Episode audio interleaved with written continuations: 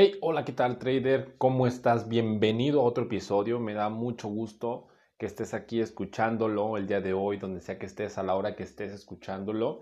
Gracias, gracias por, por estar el día de hoy, por darle play a este nuevo episodio. Hoy te quiero compartir una de las grandes lecciones que, por las que me encanta el trading, por las que eh, he amado el trading, no solo porque es una maravillosa herramienta para para generar dinero, para generar abundancia, sino porque también he aprendido que, más bien, también porque me ha enseñado tantas cosas el trading más allá de lo económico.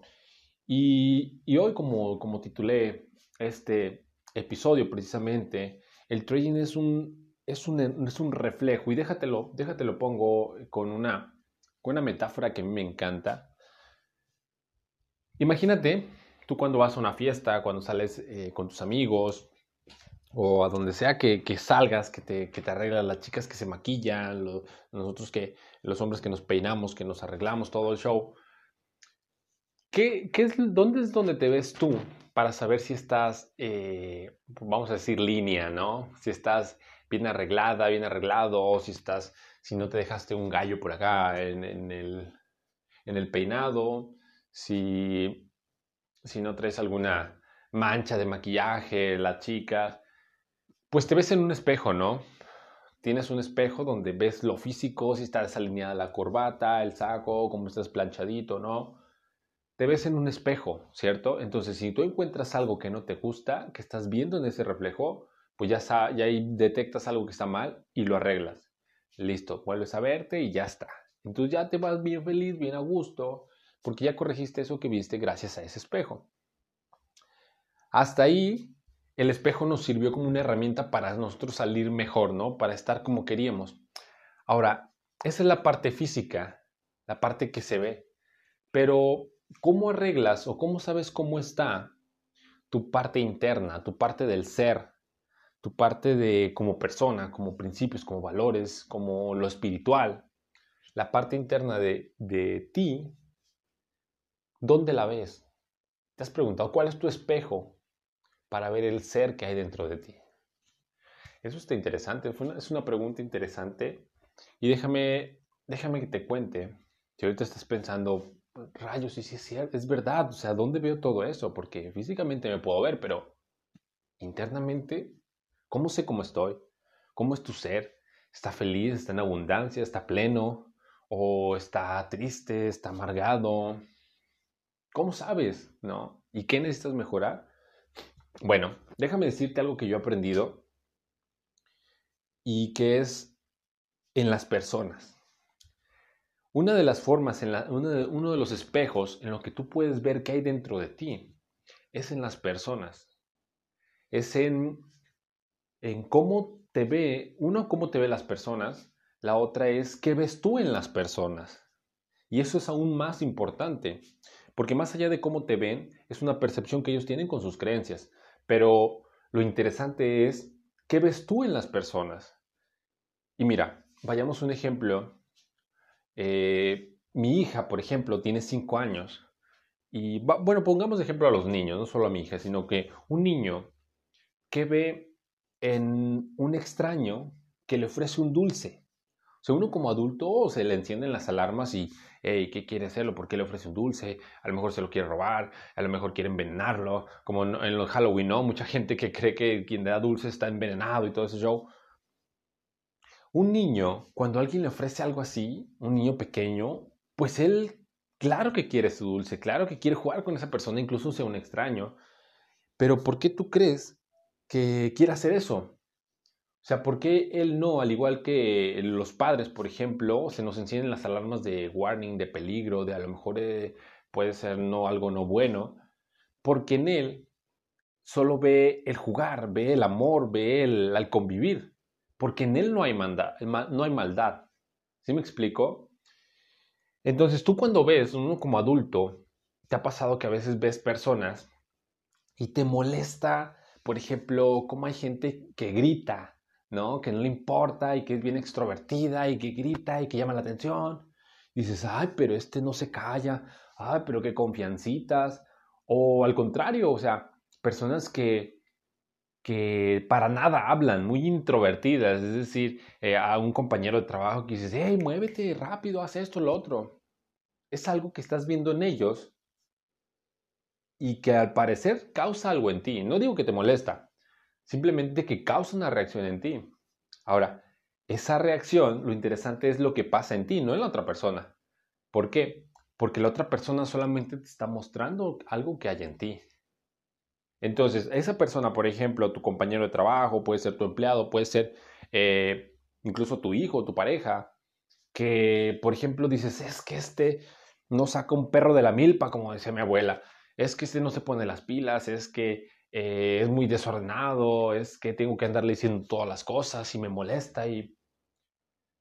Bueno, esa, ese tipo de reacciones solo está reflejando en ti que tal vez te falta desarrollar la paciencia o que tal vez te falta desarrollar el aprender a comunicarte, el aprender a, a, dar instrucciones, el aprender a hablar claro con otras personas, el aprender a guiar a otras personas, a enseñar.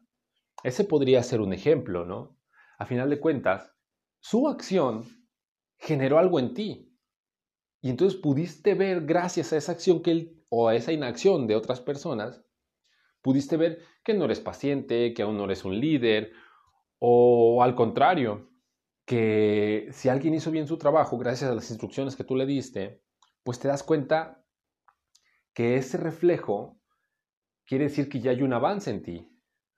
No sé si me, estoy explicando, pero ahora, ahora traduce todo esto en la parte del trading, en tu trading, tú como trader, en tus operaciones, en tus pérdidas, en tus ganancias, el trading también te va a mostrar un espejo de qué hay en ti y que hay que mejorarlo. Así como cuando vas a la fiesta de que ves que tu peinado no está bien y te lo acomodas, bueno, ahora en tu trading, imagínate que tienes pérdidas constantes, por ejemplo, muy grandes, o entradas donde no había una entrada que tenías que hacer y simplemente entraste y perdiste en el mercado. Y cuando tú te pones a ver todo eso, cuando ya, por ejemplo, cerró el mercado, quemaste tu cuenta eh, o X o Y cosa, te pudiste a ver una, una radiografía de tus operaciones o te molestaste, te enojaste contigo y dejaste un mes sin operar porque quemaste tu, segunda, tercera, cuarta cuenta. Date cuenta después de escuchar esto que lo que te pasó solamente es un reflejo de lo que hay que mejorar en ti.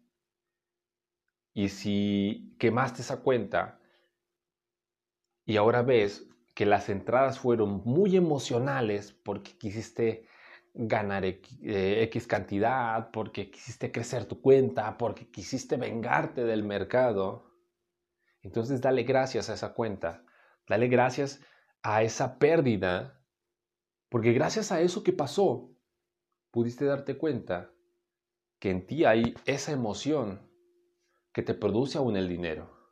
Y ojo, el dinero no es malo, pero sí le estás dando el poder de causar una emoción en ti. Y gracias a ese trading pudiste verlo.